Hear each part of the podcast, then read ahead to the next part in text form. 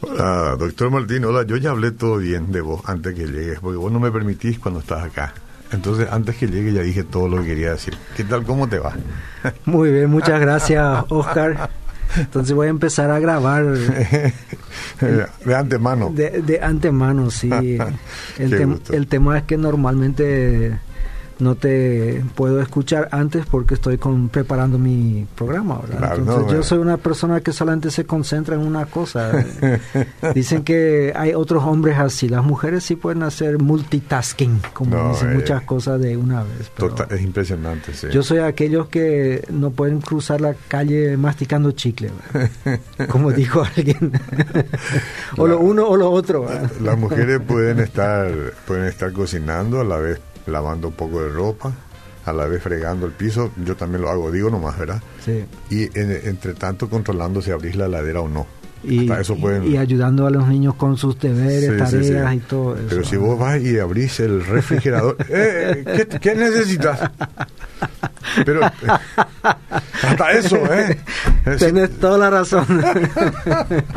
es que ellos tienen que saber, primero tienen que cuidar nuestro abdomen, y luego la economía, ¿verdad? Porque nosotros te descuidamos y despilfarramos todo.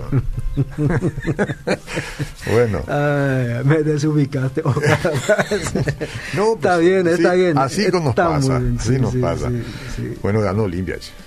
Ganó Olimpia eh, por fin, pero la semana pasada empezó con una victoria de Cerro Porteño, una victoria que aplaudimos los olimpistas. ¿verdad? O sea, por interés personal, no es que somos tan generosos de siempre aplaudirle a Cerro Porteño, pero le ganó a Libertad, Libertad como puntero del torneo. Y los olimpistas todos tuvimos la gran ilusión de que nos íbamos a acercar más. Mm. Pero Luque no nos permitió. Mm. Entonces ahí apenas un empate y, sí, sí, sí, está muy bien. Sí, sí. Eh, y, y conste que nos costó bastante llegar al empate siquiera. Entonces la semana pasada no fue, o sea, nos acercamos un puntito. Este fin de semana todos los grandes ganaron. Cerro Porteño le ganó a River 2 a 0. Libertad le ganó a San Lorenzo 2 a 1 bueno, todos los grandes ganaron. ¿no?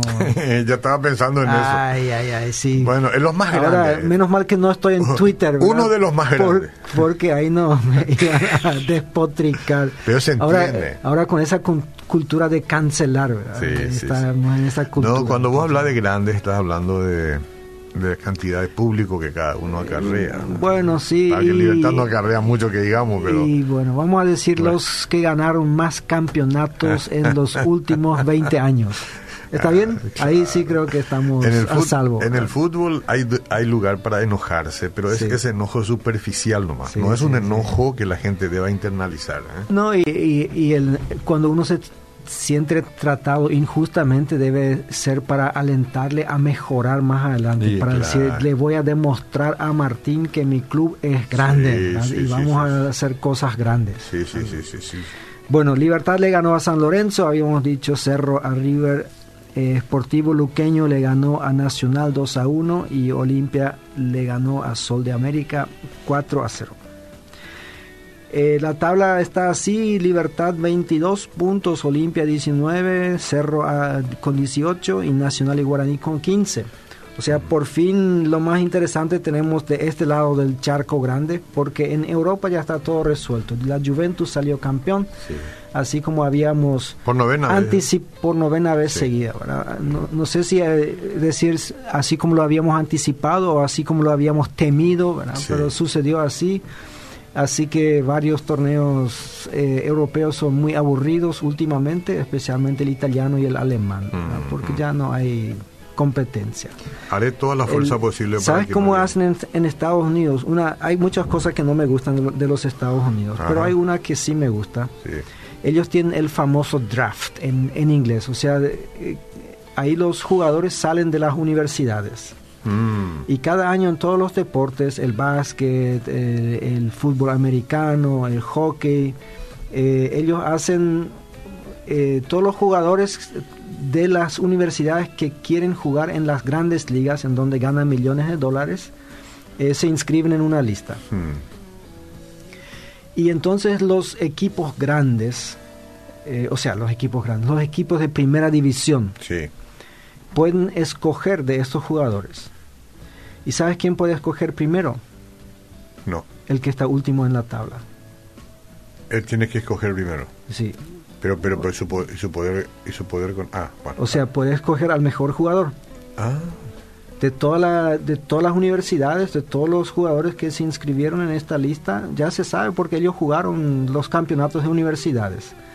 Entonces siempre el peor de la lista del año del último torneo elige primero un el, el jugador, o sea, y de esta manera refuerzan con buenos jugadores. ¿Y cuál es el criterio? Eh, eh, bueno, el hecho de que están últimos. O sea, claro que la universidad se puede equivocar y escoger uno que ellos piensan que es el mejor jugador y después no rinde tanto, Pero eso, no, ahí, ahí tienen sistemas de clasificación y ahí no importa el dinero, cuánto yo te ofrezco, cosas así, ¿no? Si vos le elegiste a este, porque hay, hay un mínimo que se le debe pagar a cada jugador, ¿verdad? Y después con el tiempo se negocian los máximos. Y no hay un canon que se le paga a la iglesia después por la cuestión esta, como viste que acá, por ejemplo, los, ¿cómo se llama? Los empresarios, eternamente cobran un plata por su jugador.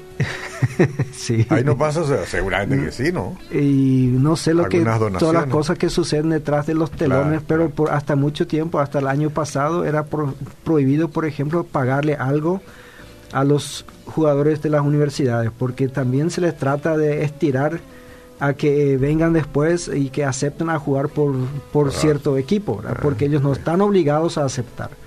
Pero si se rechazan, eso se ve muy feo allá, ¿verdad?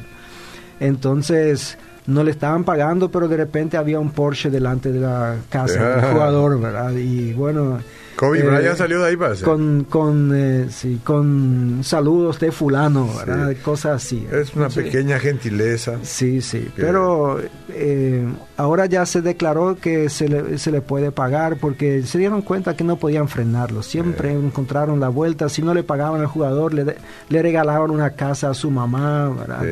y cosas por el estilo. Hoy yo salimos cada mañana a ver si no encontramos el el Porsche. El Porsche Te voy a pasar un dato enseguida, Oscar, que nos va a alegrar un poco. Eh, algunas curiosidades del fútbol. Eh, ¿Vos sabés cuál es la peor selección del mundo? El título de peor selección del mundo. Ojalá que sea Corea del Norte. Eh, no, ni siquiera lo es Corea del Norte y menos mal que muy lejos estamos nosotros de estar ahí en este lugar el pequeño país, esta pequeña isla San Marino. Jugó 109 partidos oficiales, de los cuales perdió 104. 18 años, no ganó ni un solo partido. Ay, ay, ay lo difícil que ha de ser ser hinchada de este de esta selección eh, otra pero del otro lado de la gloria. Nosotros normalmente pensamos y oficialmente es así que Pelé es la persona el jugador que más goles anotó en toda su vida pero los los brasileños mismos dicen que no es cierto. Mm.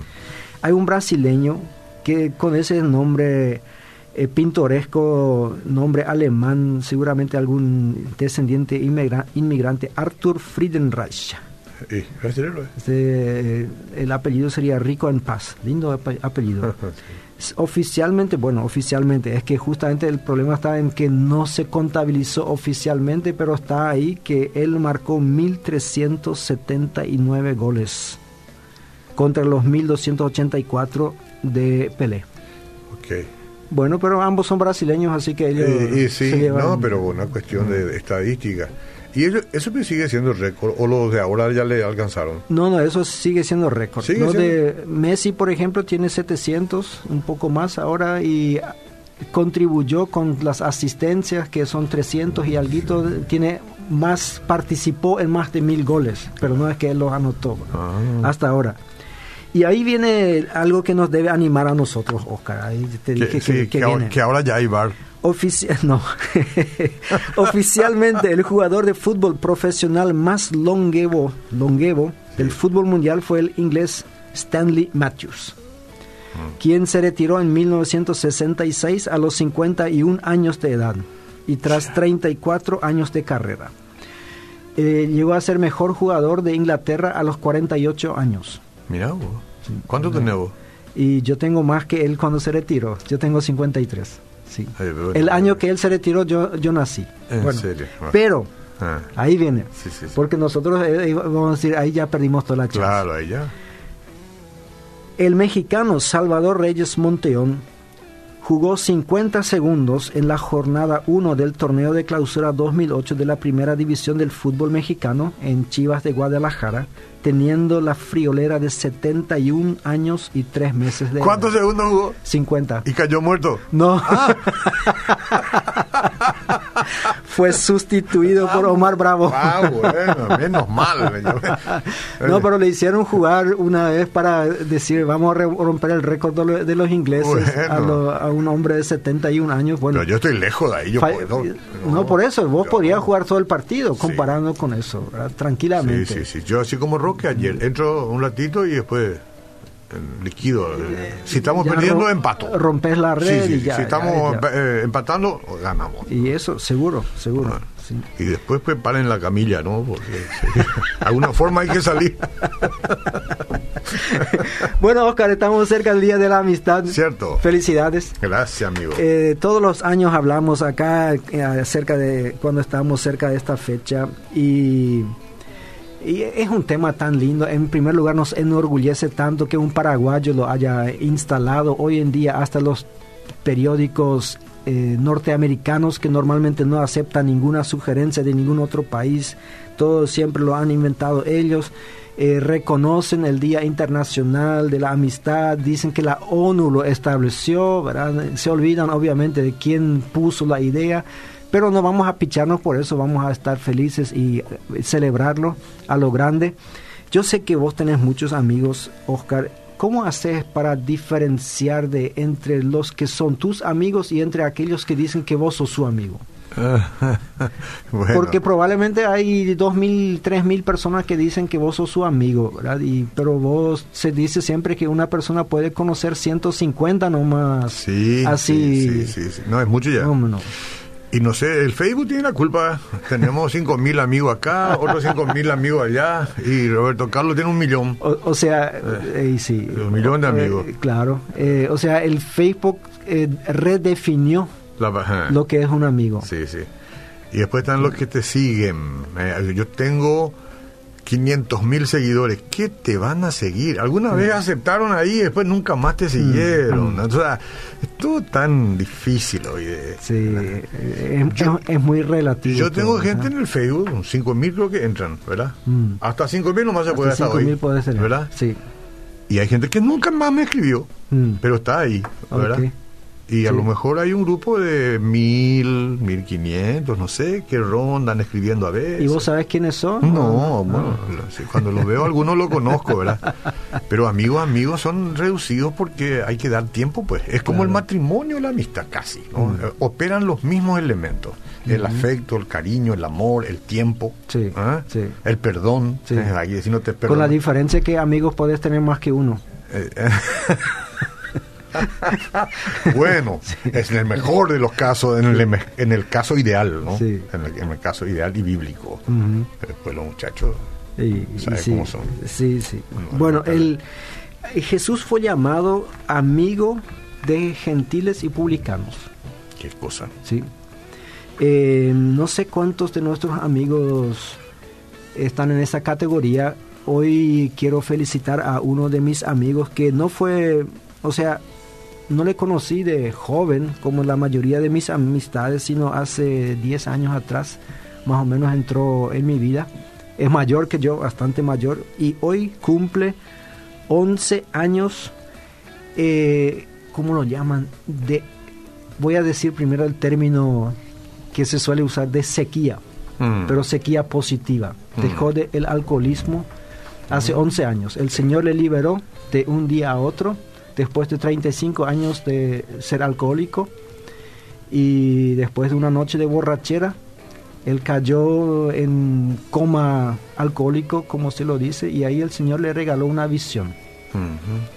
Y le regaló una visión de en dónde él estaría si iba a morir en este momento. No me diga. Y le asustó y le curó. Se levantó, cuando se levantó, ah, desde ahí no probó. Pidió agua, pidió agua. No probó nunca más un trago. Eh, es su segundo nacimiento, su nuevo nacimiento en la fe. A partir de ahí, eh, yo sé que hay muchos alcohólicos que luchan años con, con eso, con dejar el alcohol, ¿verdad? Pero en su caso fue de un día para otro y él siempre lo celebra, así que de todos, todos los 27 de julio le, yo le felicito porque este es su segundo cumpleaños. ¿Y, es amigo personal tuyo? Y es amigo personal, o sea, ah. nos hicimos amigos, nos conocimos y ahí también yo quiero decir eh, una cosa, o sea, yo no quiero jactarme de ser amigo de muchos publicanos hmm. y, gentiles. y gentiles, porque de repente yo podría decir, ven, yo soy como Jesús, ¿verdad? Tengo mucho... No, debería tener más, debería tener más. Ah, mira, qué, interesante punto. Em, pero sí nos hace bien hacernos amigos de personas que tienen un estilo de vida diferente a nosotros para conocer más, para estar entre la gente. Y así como dice la hermosa voz al principio del programa, pisar tierra. Porque especialmente aquellos que nos movemos en el campo de la teología, a veces estamos tan inmersos en los libros, en las teorías, en esto, en aquello, sabemos cómo deberían ser las cosas, pero nos olvidamos de cómo son realmente. Mm. Estamos viviendo a veces en un mundo idealizados y nos olvidamos de la realidad. Y Jesús vio eso en un buen grupo de personas en aquella época que estaban muy inmersos todo en cómo debería ser la vida, pero se olvidaban de aquellos que no llegaban a ese estándar de vida, aquellas mm. personas que bueno, en aquella época eran marginalizados y hoy no hemos mejorado mucho en ese sentido. Ahora, la iglesia cristiana con buena intención, con buena intención, ha destruido muchas amistades. Hemos dicho, y yo soy parte de esto, en muchos casos a la gente cuando se convierte, mira, eh, no te convienen tus amistades. Debes dejar tus amigos para que no te estiren de vuelta al mundo. Eh, y todo, bueno, todos los que hablamos cristiano acá en la radio sabemos a lo que nos referimos con el mundo. la gente a veces pregunta, bueno, ¿cómo están, están en el mundo? O sea, ¿cómo es que van a volver al mundo? Eh, bueno, el sistema corrupto que tiene el mundo. sí. Por eso yo digo con buena intención. O sea, nunca se hizo eso con la intención de dañar a personas, sino uno quería que esta persona, esta plantita nueva, como se ha dicho, este bebé espiritual que nace en la fe, no sea corruptizado de vuelta por, el, por las amistades que no compartían su nueva fe. Pero el resultado ha sido lastimosamente, no quiero decir desastroso, pero ha sido lamentable, porque los sociólogos descubrieron que una persona que llega a conocer a Cristo en el primer año de vida en la iglesia pierde el 50% de sus amistades anteriores. Mm. Para el segundo año ya ha perdido más del 75% de estas amistades. Y para el tercer año ya quedan algunos conocidos nomás así de ah, lejos. Todas las amistades son ahora de la iglesia. Ahora, ¿cómo vamos a alcanzar con este evangelio liberador a las otras personas si siempre quitamos la sal del mundo y la metemos en la iglesia? Hay personas que dicen, desde que yo me convertí, eh, ya no me siento bien entre cierto grupo social o mis amistades, ya no me siento bien, etcétera, y tendrá su razón. Ese es un buen argumento y probablemente, y probablemente haya razón, ¿no? Pero lo que tenemos que reaprender es que debemos sentirnos bien. Porque ahí está el ministerio, ¿verdad? Ahí está nuestro ministerio. Porque no puedo decir, ahora ya no me siento bien con este grupo, ¿verdad? Otra cosa es que vos sigas haciendo lo mismo que el grupo. Y otra cosa es que vos empieces a demostrar que cambiaste, porque ese es tu público intención. Y sí. Al final, eso es lo que queremos después. No, eh, yo me alegro cuando dicen que ya no me siento bien y yo me y se refieren a las bebidas, a la música, a los chistes, el ambiente, al ambiente. Pero esas son las personas con quienes compartiste cinco años, el mm. tercer tiempo y, y no sé qué cuántas cosas compartiste con ellos. Entonces este es el primer grupo a quienes si hay amor verdadero, a nosotros no nos queda, no nos deja frío en dónde van a pasar su eternidad. Entonces, este es el primer grupo a quienes vamos a presentar a Cristo, a quienes le vamos a invitar. Obviamente, si ellos rechazan y dicen, no te queremos ver más acá, ¿verdad? Es, es, otra cosa. Pero aún así, aún así, tendrías que insistir de tanto en tanto de acercarte, porque la responsabilidad mayor cae de tu lado. Y sí, y eso, Oscar, hoy quisiera animar a la audiencia que desde hoy hasta el día de la amistad, que es en, a mitad de semana, que nosotros le pasemos algunos mensajitos a nuestros ex amigos. Personas que nosotros sabemos que no comparten nuestra fe, pero con quienes nosotros hemos compartido en cierto momento de la vida. Y no hace falta que nosotros le escribamos lindos versículos bíblicos o cosas por el estilo. Simplemente diciendo, mira, he apreciado nuestra amistad que tuvimos hace 20 años, hace 10 años, hace 5 años. Y quisiera saber cómo estás, quisiera saber si te puedo ayudar en algo, quisiera decirte que estoy aquí, si tienes alguna necesidad, si necesitas oración para algo. Eso sí, yo descubrí que la mayoría de las personas aprecian la oración. Y casi todas las personas en algún momento de sus vidas tienen problemas y tienen dificultades en donde ellos quisieran que haya alguien que podrá interceder por ellos.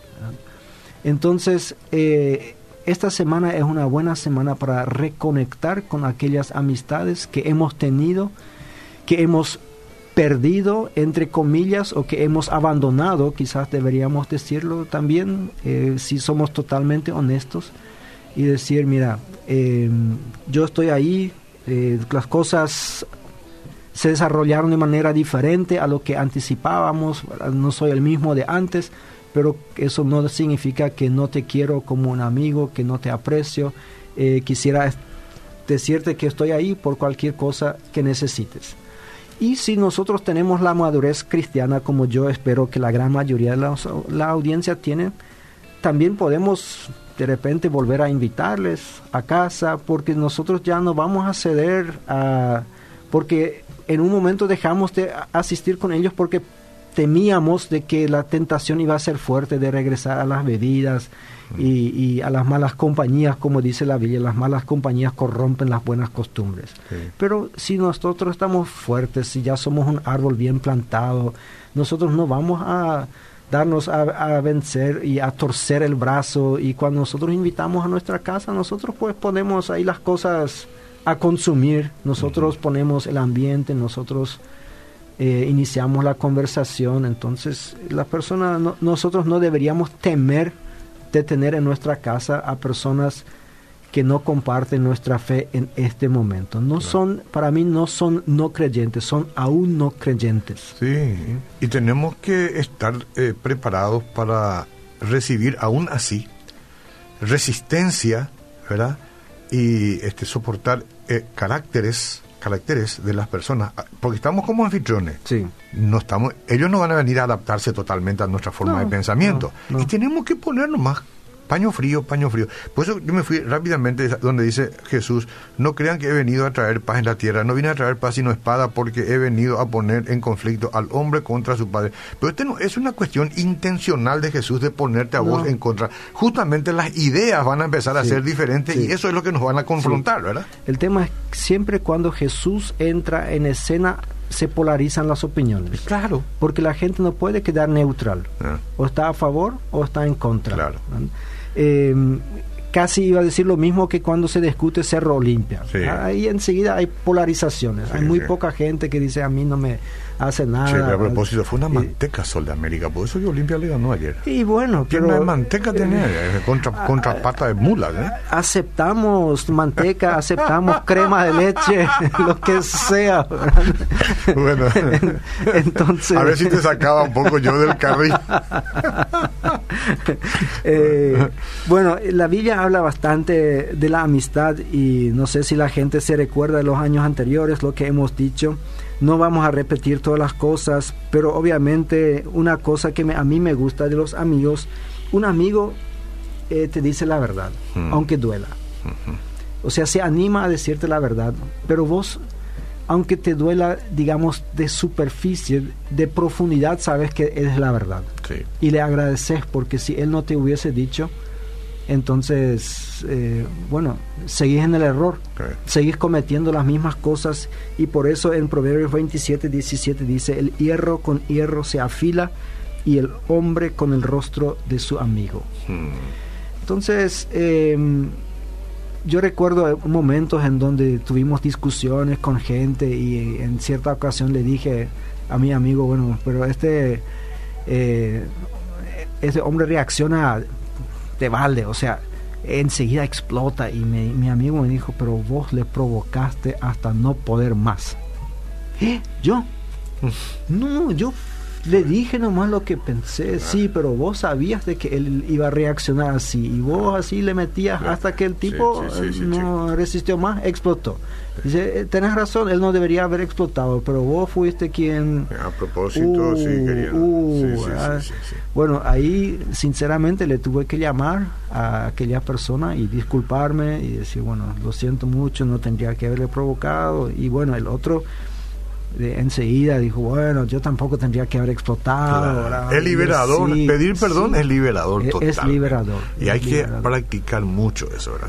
Yo, yo soy fácil de pedir perdón, yo soy muy fácil. Conozco gente allegada a mí que no eh, pediría perdón fácilmente. ahora las, las esposas van a decirle a sus esposas, escúchenle a eso. Oscar sí, sí, sí, sí, porque hay, yo... hay, muchos que les cuesta mucho pedir perdón. No, no, no. Y yo estoy entre ellos. ¿Te cuesta pedir perdón? Y, especialmente a mi esposa, ¿verdad? Ah, no, a mí no. A mí no. ella sí cuesta, le cuesta más. ¿eh? A ella le cuesta más. Y hasta ahora no me ha pedido perdón. Bueno, está bien.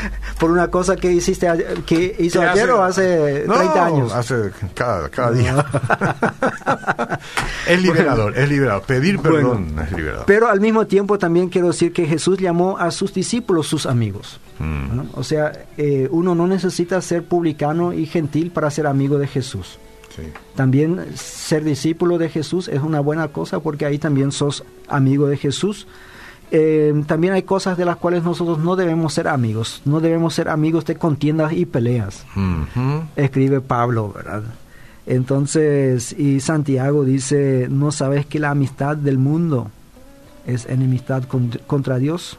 Cualquiera pues que quiera ser amigo del mundo, se constituye en enemigo de Dios. Se exige una, explicación, se exige una explicación más, porque ahí viene a confundir todo Pues, porque recién dijimos que nos hagamos amigos ah. de las personas que no son creyentes, que aún no son creyentes. Bueno, eh, está bien, gracias que por decirme. Yo pensé que eso sí vería claro. Amigo del mundo significa que te gustan las cosas del mundo, o sea, ah. del del mundo corrupto, como vos explicaste recién. Sí, sí, claro. De que, bueno, a mí me gusta la farra, a mí me gusta meterme con mujeres ajenas, con los amigos que no, ¿verdad? Pero al mismo tiempo me gustaría pasar la eternidad en el cielo y no en el otro lugar. Entonces yo me voy a la iglesia de vez en cuando, ofrendo de vez en cuando, eh, leo la Biblia de vez en cuando, aparezco en el grupo casero de vez en cuando, ¿verdad? Solamente, o sea, eh, lo que yo llamo el mantenimiento, el mantenimiento no de la fe, sino de la apariencia. Mm.